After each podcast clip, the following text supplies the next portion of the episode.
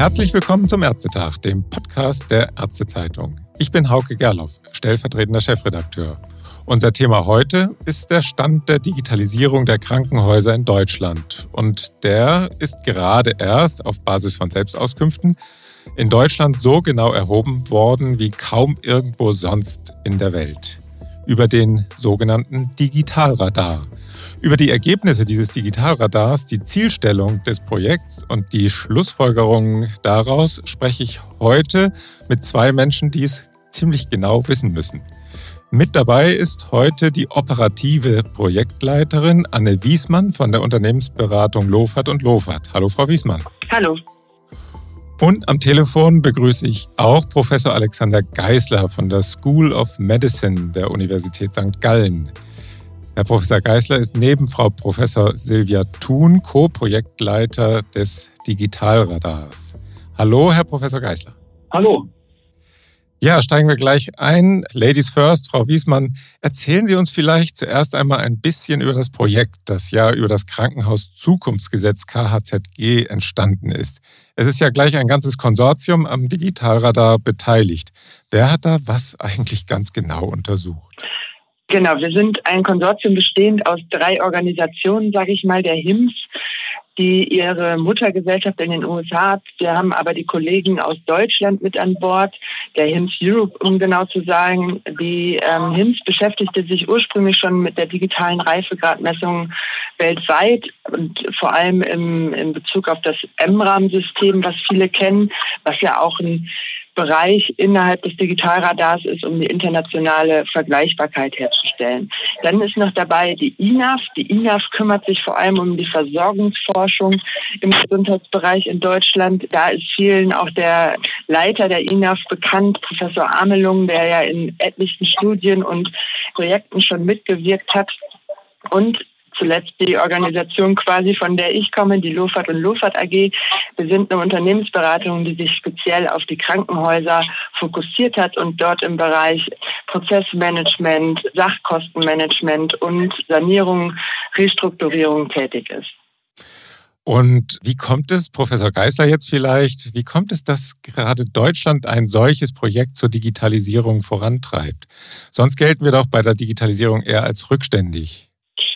Also, puh, es gibt da nicht nur eine Antwort auf diese Frage. Prinzipiell muss man sich vor Augen führen, dass ja die Investitionskostenfinanzierung, die ja über die Bundesländer laufen soll und ähm, so die, ja, die Großinvestitionen der Krankenhäuser stemmen soll, dass die in den letzten Jahren von vielen Bundesländern vernachlässigt worden ist und ähm, letzten Endes eine Querfinanzierung von Investitionen über die operativen Einnahmen, also sprich über das DRG-System der Krankenhäuser erfolgt ist.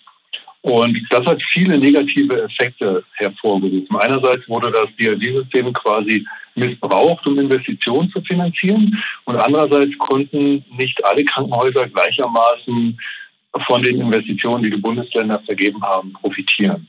Dazu kam noch dieser ja, in mehreren Studien oder dieser viel zitierte Mangel der Digitalisierung, den wir in Deutschland nicht nur in Krankenhäusern, sondern in vielen Bereichen des öffentlichen Lebens sehen. Und diese Gemengelage hat der damalige Bundesgesundheitsminister äh, zum Anlass genommen, diesen Krankenhaus-Zukunftsfonds aufzulegen und zu sagen, also wir sind in der Digitalisierung schlecht, unsere Investitionskosten werden nicht optimal verteilt. Also legen wir doch bestenfalls ein ja, Investitionsprogramm auf für die Digitalisierung deutscher Krankenhäuser. Und so ist dieser Krankenhaus-Zukunftsfonds entstanden, der immerhin mit 4,3 Milliarden Euro ausgestattet ist und von Bund und Ländern gleichermaßen getragen wird. Und ähm, bei einem Investitionsprogramm dieser Größe ist man, glaube ich, immer ganz gut beraten, eine gleichzeitige Evaluation durchzuführen im Sinne von einer Kontrolle, inwiefern diese Investitionen denn tatsächlich ankommen. Und genau mhm. da sind wir dann bei dem Punkt, wie, wie messe ich sowas eigentlich? Und da sind wir bei diesen Digital, sogenannten Digital Maturity Models, also diesen digitalen Reifegradmodellen, die ich letzten Endes brauche, um eine Aussage darüber zu treffen, wie digital ist denn eigentlich ein Unternehmen, in diesem Fall ein Krankenhaus? Und ändert sich denn dieser Digitalisierungsgrad, wenn ich Investitionen hineingebe ins System? Und so ist die Idee des Digitalradars eigentlich entstanden. Mhm. Und also Sie haben jetzt also sozusagen die Aus, den Ausgangspunkt gemessen, wo jetzt die Kliniken stehen. Und Sie werden in einigen Jahren, wenn dann die Investitionen durch sind, nochmal nachmessen, ob sich da tatsächlich was getan hat. Können Sie vielleicht kurz die wichtigsten Ergebnisse zusammenfassen und wo stehen die deutschen Kliniken dann im internationalen Vergleich? Also wir hatten ja ähm, vor ein paar Tagen die ersten Ergebnisse in sehr, sehr aggregierter Form der Öffentlichkeit präsentiert. Und was wir da gesehen haben, ist eigentlich auch das, was man aus der Krankenhausszene hört, wenn man sich auf verschiedenen Kongressen und Tagungen bewegt, nämlich dass die Infrastruktur zu Teilen eigentlich schon vorhanden ist. Also unsere Systeme, unsere Strukturen stehen in den deutschen Krankenhäusern theoretisch zur Verfügung. Praktisch ist es jedoch so, dass durch äh, fehlende gemeinsame Standards, insbesondere in der, in der ähm, Datenweitergabe, im Informationsaustausch, die Interoperabilität, das heißt die gemeinsame Nutzung von Daten, den Datenverkehr, dass äh, dies relativ ungeregelt ist ähm, mhm. und dadurch einfach schlecht funktioniert. Das heißt letzten Endes, dass sowohl die Krankenhäuser intern Daten nicht problemlos durchlaufen lassen können und immer noch viele Menschen damit beschäftigt sind, Papierakten durch die Gegend zu tragen mhm. und aber auch die Kommunikation des Krankenhauses mit externen, das heißt also mit niedergelassenen Ärzten, äh, mit Reha-Einrichtungen, also mit, mit all den anderen Akteuren des Gesundheitssystems, dass wir da sehr, sehr große Lücken haben. Mhm. Also das hat der Digitalradar auf jeden Fall gezeigt. Und darüber hinaus hat er noch gezeigt, dass ein großes Entwicklungsfeld, was uns in den nächsten Jahren, denke ich, noch beschäftigen wird, nämlich die Frage, wie kann eigentlich der Patient am Behandlungsprozess partizipieren, dass wir da in Deutschland eigentlich in der Entwicklung auch noch sehr in den Kinderschuhen stecken. Also der Patient hat bis dato kaum Möglichkeiten, Daten zu teilen, Termine zu planen, irgendwelche Leistungen des Krankenhauses zu buchen und so weiter. Also die Patientenpartizipation ist sehr, sehr schwach ausgeprägt. Mhm. Da kommen wir vielleicht auch gleich nochmal drauf auf diese Aspekte. Vielleicht vorher nochmal eine kleine Frage. Frau Wiesmann, Sie haben eben den MRAM-Score erwähnt. Wie bemisst sich denn der Digital-Radar-Score genau? Also wie kann man tatsächlich messen, wie digital ein Unternehmen wie eine Klinik tatsächlich ist? Das wird ja dann hinterher in, in, in Punkten, also ich glaube 100 auf der Skala insgesamt wird das ja dann gemessen. Wie kann man sowas überführen in so ein, in eine einzige Zahl?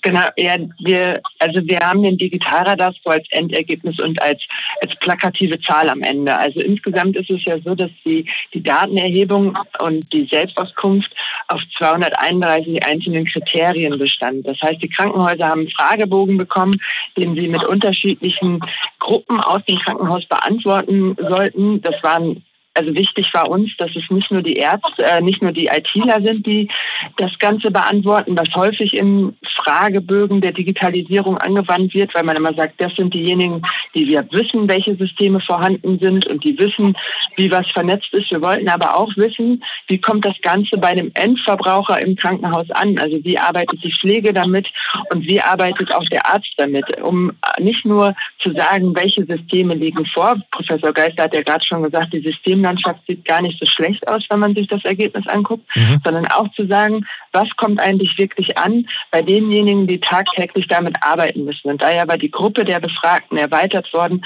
auf die Pflege, auf die Ärzte und Ärztinnen im Krankenhaus und auf die Verwaltungsmitarbeiter und Geschäftsführer. Mhm. Und dann ist es so, dass wir nicht nur die 231 Kriterien genommen haben und gesagt haben, wir schreiben jetzt mal einen Punktwert X dahinter, sondern wir haben das Ganze auch nochmal gewichtet und gesagt, es gibt Punkte, die sind deutlich wichtiger im Rahmen der, der, Digitalisierung und es gibt Punkte, die sind halt nice to have, aber es ist nicht das, was wir am Ende haben müssen. Ja. Und der gesamte Digitalradar-Score halt unterteilt sich auch nochmal in sieben unterschiedlichen Dimensionen. Und wenn wir auf die Ergebnisse gucken und auf die Dashboards gucken, wo wir vielleicht gleich nochmal ein bisschen detaillierter drüber sprechen, dann sieht man ja auch, dass wir die bewertet haben, um den Krankenhäusern auch am Ende zu ermöglichen und auch in der Auswertung zu erlauben, dass man in unterschiedlichen Bereichen nochmal guckt, wie sieht es da eigentlich aus, um das ähm, Ergebnis detaillierter dargestellt zu bekommen. Mhm. Die Beteiligung war ja ziemlich gut. Ne? 91 Prozent der Kliniken, der Plankrankenhäuser haben teilgenommen, wenn ich da mich richtig erinnere. Also das heißt, die, die Ergebnisse sind ja tatsächlich dann sehr repräsentativ auch. Frau Wiesmann, wenn ich mal ganz blöd fragen darf, der niedrigste Punktwert eines beteiligten Krankenhauses lag bei 3,27 von 100, der höchste bei 63,87 von 100. Wie kann ich mir das in konkreten Anwendungen vorstellen? Steht in der Klinik mit den 3,27 Punkten schon ein Computer? Das ist natürlich nicht ganz ernst gemeint, die Frage. Aber wie, wie kann man sich das vorstellen? Also äh, das äh, 3,27 ist ja wahnsinnig wenig, wenn man 100 erreichen kann.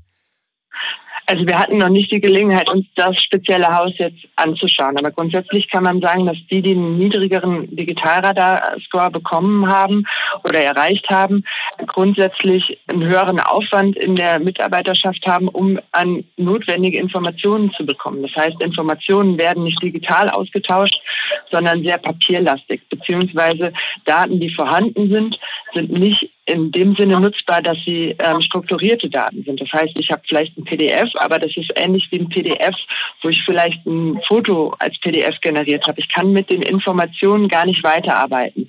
Die Interoperabilität ist dann nicht vorhanden. Und das bedeutet halt auch, dass viele Möglichkeiten der Transparenz und der Arbeitserleichterung durch digitale Tools noch nicht genutzt werden mhm. und administrative Prozesse noch papierbasiert sind.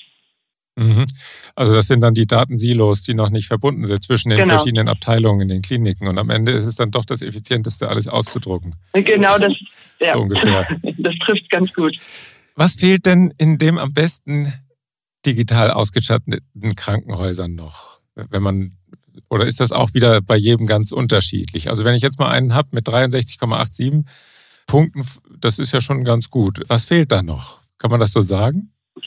Also wir haben das Wort ja schon ein bisschen, das wird auch noch häufiger fallen heute. Es ist vor allem wirklich die Interoperabilität, die fehlt, also dass die Systeme zusammenarbeiten. Mhm. Wenn man sich die höheren Scores anguckt, dann sieht man, dass die, dass die schon ein sehr breites Spektrum an Systemmöglichkeiten haben, aber die Zusammenarbeit noch nicht so weit ist, dass wir, dass wir sagen können, wir haben jetzt das voll digitalisierte Haus.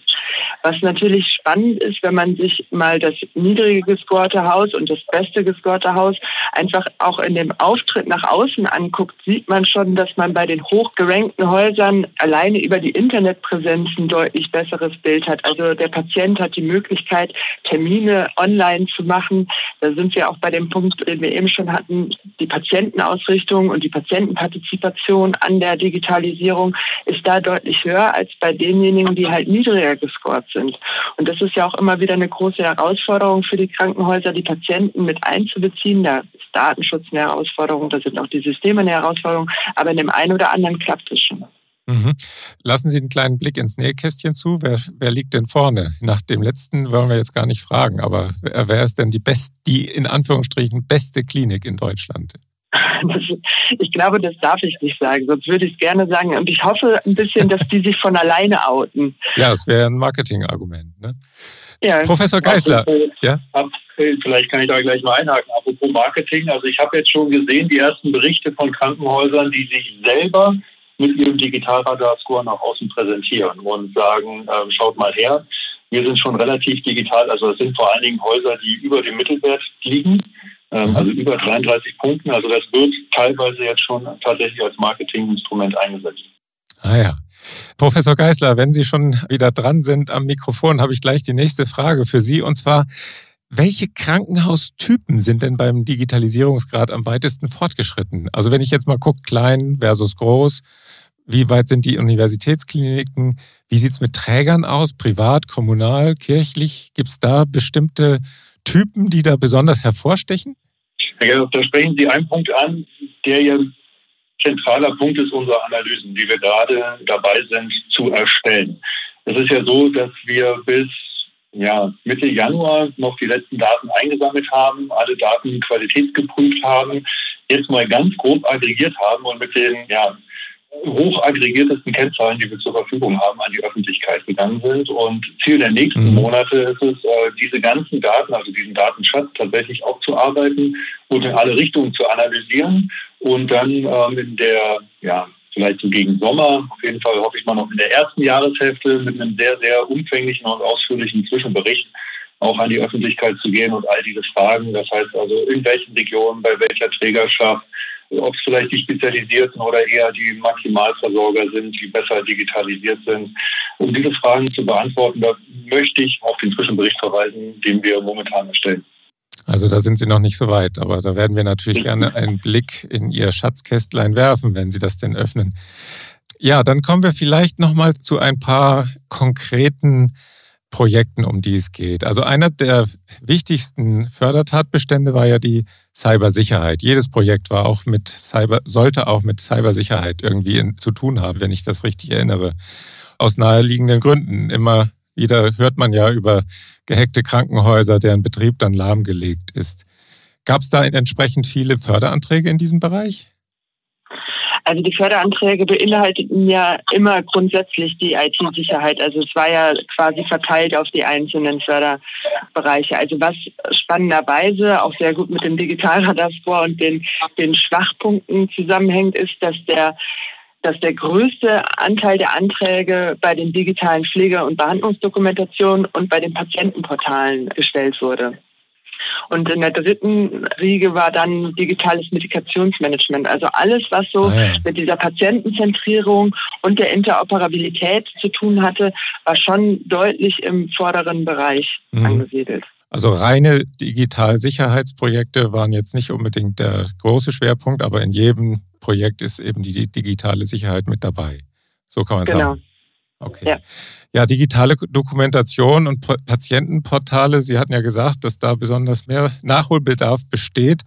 Ich hatte auch gelesen, dass da tatsächlich in beiden Gebieten mehr als 1000 Förderanträge gestellt worden seien bei 1700 Kliniken, die sich beteiligt haben. Das ist ja schon eine ganze Menge. Wie wird sich das in Zukunft auswirken? Wo rein konkret fließt jetzt das Geld? Kann man da irgendwelche Sachen sagen, wo sich dann was ändern wird, auch nach außen hin? Naja, grundlegend muss man vielleicht sagen, dass wir ja nicht die Annahmestelle sind für die Förderanträge, sondern die Förderanträge werden ja bei den Bundesländern gestellt und wir bekommen eigentlich inhaltlich auch nur die Informationen zugespielt, die allen anderen äh, zur Verfügung stehen. Das heißt, ah, ja. in welchen Bereichen wurden wie viele Förderanträge gestellt. Und der Digitalradar an sich ist ein Instrument zur Messung der Digitalisierung, aber nicht zur Messung der Umsetzung der Fördertatbestände des äh, Krankenhaus-Zukunftsgesetzes. insofern ist da unsere Aussagekraft relativ beschränkt. Aber vielleicht lassen Sie mich einen Kommentar zu trotzdem hinterlassen. Es ist ja so, ähm, dass Krankenhäuser, wenn sie Informationen miteinander austauschen wollen oder auch wenn, ähm, wenn Krankenhäuser Informationen mit niedergelassenen Reha-Einrichtungen und, und anderen Akteuren des Gesundheitswesens austauschen wollen, dass sie das ja nicht grundlos tun. Also sie brauchen dafür immer eine Art von, von Anreiz, um das zu tun. Mhm. Und wir sehen das ja, dass gerade Krankenhausketten oder Krankenhäuser, die mit verschiedenen MVZ zusammenarbeiten, dass die sehr wohl in der Lage sind, schon relativ gut Daten miteinander auszutauschen, einfach weil der Anreiz besteht, den Patienten besser zu versorgen und beispielsweise Doppeluntersuchungen zu vermeiden. Ja, also wenn ich kooperiere. Ja. Und diese Kooperationsanreize, also insbesondere auch die dahinterstehenden finanziellen Anreize, fehlen bei uns im deutschen Gesundheitssystem noch. Das heißt also, die Krankenhäuser konkurrenzieren eigentlich miteinander und haben deshalb bisher wenig Anreize aus, aus Patientenversorgungssicht tatsächlich interoperabel zu werden.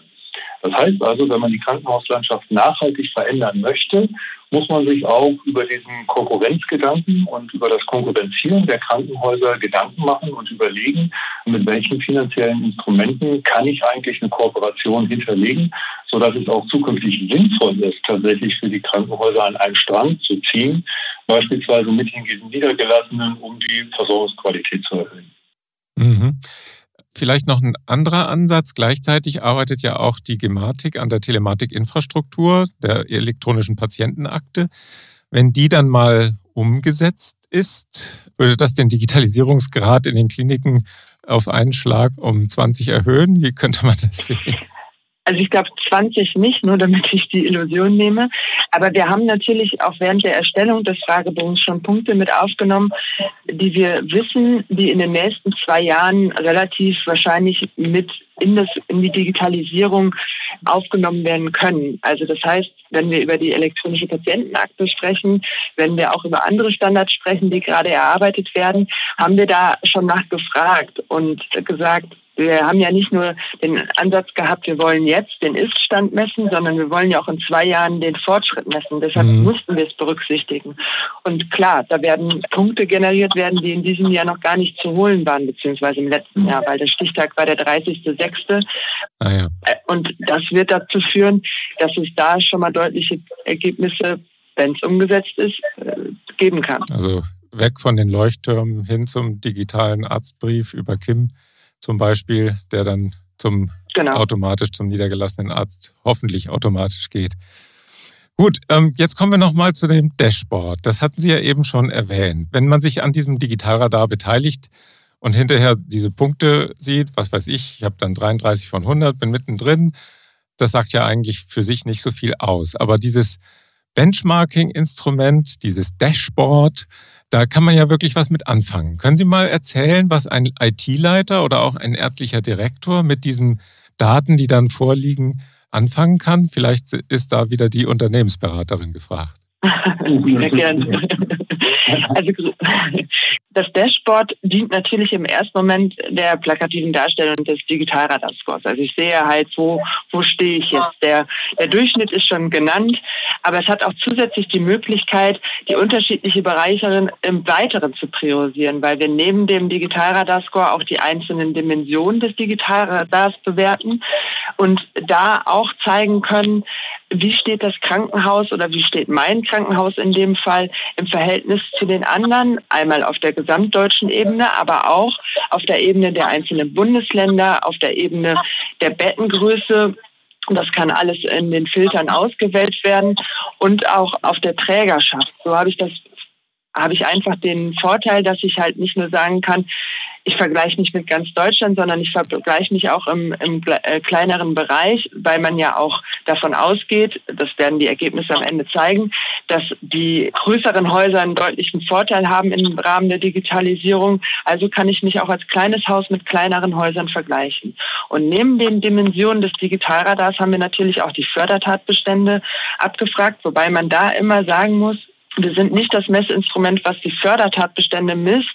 Das hat Professor Geisler eben schon mal gesagt. Ich bin aber immer sehr daran bedacht, dass wir das immer wieder in den Vordergrund stellen, sondern wir messen die digitale Reife der Krankenhäuser und die Fördertatbestände haben wir selbstverständlich mit berücksichtigt, weil sie gerade einen großen einen großen Impact für die Digitalisierung der Krankenhäuser haben. Und auch da kann ich sehen, wo bin ich eigentlich in welchem Fördertatbestand relativ gut, wo bin ich relativ schlecht und wo fehlen mir halt noch viele Punkte. Und als dritte mhm. Ebene haben wir dann noch die klinikinternen Prozesse, um da zu unterscheiden, wo habe ich denn vielleicht auch auf der Ebene meine Handlungs Felder. Also habe ich die im Bereich der Entlassung, im Bereich der Aufnahme, im Bereich des administrativen Workflows oder auch in, der, in den klinischen Prozessen. Das heißt, ich kann mir aus unterschiedlichen Ebenen mal die Ergebnisse angucken und wirklich auch da nochmal detailliert schauen, wo habe ich eigentlich meine größten Defizite als Krankenhaus. Mhm. Professor Geisler, wir blicken vielleicht zum Schluss nochmal kurz nach vorne. Das Ziel des KHZG, also des Krankenhauszukunftsgesetzes, ist es ja, die Digitalausstattung der Krankenhäuser zu verbessern. Daher ja auch die Förderung. Und dann soll jetzt zur Evaluation in einigen Jahren der Digitalradar ja auch wiederholt werden. Wie geht es jetzt für das Konsortium weiter? Also unser Projekt Digitalradar, welches ja das Konsortium trägt, läuft noch bis über die zweite Messung hinaus. Die zweite Messung soll ja im Jahr 2023 stattfinden, wobei da natürlich auch fraglich ist, ob wir schon all die Effekte, die die Förderung hervorrufen soll, schon sehen können, weil ja Förderanträge bearbeitet werden müssen, äh, Infrastruktur muss eingekauft werden, Mitarbeiter müssen geschult werden und so weiter und so fort. Also bis diese Mittel tatsächlich ankommen, dauert es vielleicht länger als 2023 so dass man auch darüber nachdenken kann, ähm, in den Folgejahren nochmal zu messen. Aber bisher mhm. läuft unser Projekt erstmal nur bis ins Jahr 24 hinein. Und das mhm. ist letzten Endes Entscheidung des, des BMGs oder der handelnden Akteure im BMG, inwiefern sie dann diese Idee der nationalen Reifegradmessung weiter verfolgen wollen. Ja. Nichtsdestotrotz ist es natürlich so, dass wir den Digitalradar ja nicht als als geheimes Projekt entwickelt haben, sondern alle Fragen zum Digitalradar sind ja Open Source. Die kann man sich runterladen. Ähm, man kann jederzeit selber den Fragebogen nochmals durchspielen und schauen, ob man sich denn bei einzelnen Antwortoptionen verbessert hat oder halt eben nicht. Mhm. Wenn Sie jetzt eine Prognose wagen würden, um wie viel höher wird der Score 2023 sein? Der Zeitrahmen ist ja in der Tat sehr kurz. Das ist mir auch gleich aufgefallen, als ich das gelesen habe. Wo werden die dann stehen? Ja, also man muss hier vielleicht nochmal trennen zwischen einer echten Verschiebung und vielleicht auch so ein Fragebogen-Bias, den man, den man ja immer drin hat, äh, wenn man um eine Selbsteinschätzung bittet. Ja. Es ist ja so, dass wir ja nicht in die Krankenhäuser hineingehen und tatsächlich jedes einzelne Item aus dem Fragebogen uns vor Ort anschauen, sondern die Krankenhäuser selbst berichten und das ist natürlich auch mit unterschiedlichen Anreizen hinterlegt. Ja. Aber ich denke mal, dass diese, dieses riesige Finanzierungsvolumen von diesen 4,3 Milliarden äh, in jedem Fall etwas bewirken wird. Und ich denke auch, dass viele Krankenhäuser über diese aufs einzelne Krankenhaus heruntergebrochen, wahrscheinlich eher Anschubfinanzierung hinaus investieren werden in die weitere Digitalisierung, insbesondere Verbünde, äh, kommunale Verbünde und auch Ketten, die ja tatsächlich auch einen sehr, sehr deutlichen Mehrwert haben, Informationen mhm. untereinander auszutauschen, werden sehr, sehr stark in diese Richtung gehen sodass wir in jedem Fall einen deutlichen Effekt nach vorne sehen werden. Ob wir den schon 23 sehen werden, da bin ich eher ein bisschen auf der skeptischen Seite, aber in jedem Fall in den Folgejahren. Frau Wiesmann, was meinen Sie? Ähm, ich bin ähnlicher Meinung, also dass es wahrscheinlich auch nochmal mit hineinspielt, wie möchte ich mich in zwei Jahren präsentieren oder beziehungsweise schon im nächsten Jahr. Das andere ist, dass ich glaube, dass der Fokus ja gerade auch so sehr auf die Digitalisierung gelegt wurde, mit dem KHZG, aber auch mit vielen anderen triggern, dass es dazu führen wird, dass wir, ich werde keinen Punktwert sagen, da werde ich wahrscheinlich am Ende drauf äh, festgenagelt, aber dass wir im unteren Bereich nicht mehr so viele Ansammlungen an Krankenhäusern haben und sich das ganze Bild äh, definitiv auf der Skala weiter nach rechts verschiebt. Okay. Vielleicht noch eine politische Einschätzung, Professor Geisler. Könnte das KHZG Vorbild sein, um die digitale Infrastruktur im ambulanten Bereich voranzubringen? Im Umfeld des BMG, auch von Krankenkassen, auch von Ärzteverbänden, ist da ja ein Praxismodernisierungsgesetz gefordert worden. Wie sehen Sie das? Also diese Diskussion wird schon seit einigen Monaten auch an uns herangetragen, vor allen Dingen mit der Frage, inwiefern man auch ambulante Einrichtungen oder den Reifegrad ambulanter Einrichtungen vermessen kann und ob es denn ein ähnliches Modell la KHZG für den ambulanten Bereich geben könnte oder sollte. Also ich bin dem sehr, sehr, sehr aufgeschlossen gegenüber aufgestellt. Also ich finde, wir müssen insbesondere auch die ambulanten Praxen und MVZs ertüchtigen, um zukünftig zu kommunizieren mit den stationären Einrichtungen, weil wenn nur eine Seite der Versorgungslandschaft äh, digital optimal aufgestellt ist, dann hilft das halt auch nur die Hälfte. Ja, mhm. wir brauchen digitale Strukturen entlang des Behandlungspfades und dieser Behandlungspfad beginnt meistens im ambulanten Bereich und endet meistens auch im ambulanten Bereich. Das heißt, integrierte digitale Versorgung ist nur möglich, wenn auch die ambulanten Leistungserbringer ihren Teil dazu beitragen können. Okay. Mal sehen, was die Ampel da noch auf den Weg bringt. Herr Professor Geisler, Frau Wiesmann, haben Sie vielen Dank für die Einblicke in den Stand der Digitalisierung in den deutschen Krankenhäusern, den Sie uns gegeben haben. Wir werden dann sehen, ob durch das Gesetz in einigen Jahren wenigstens eines der digitalen Zahnräder der Gesundheitsversorgung besser läuft als bisher und vielleicht ja dann auch die anderen. Das bleibt auf jeden Fall eine Großbaustelle für die Gesundheitspolitik. Mal sehen, wann der Herr Lauterbach sich da dessen annimmt. Alles Gute für Sie und bis zum nächsten Mal. Vielen Dank. Tschüss. Vielen Dank, auf Wiedersehen. Und den Zuhörerinnen und Zuhörern auch vielen Dank für Ihre Geduld und bis zum nächsten Ärztetag. Tschüss.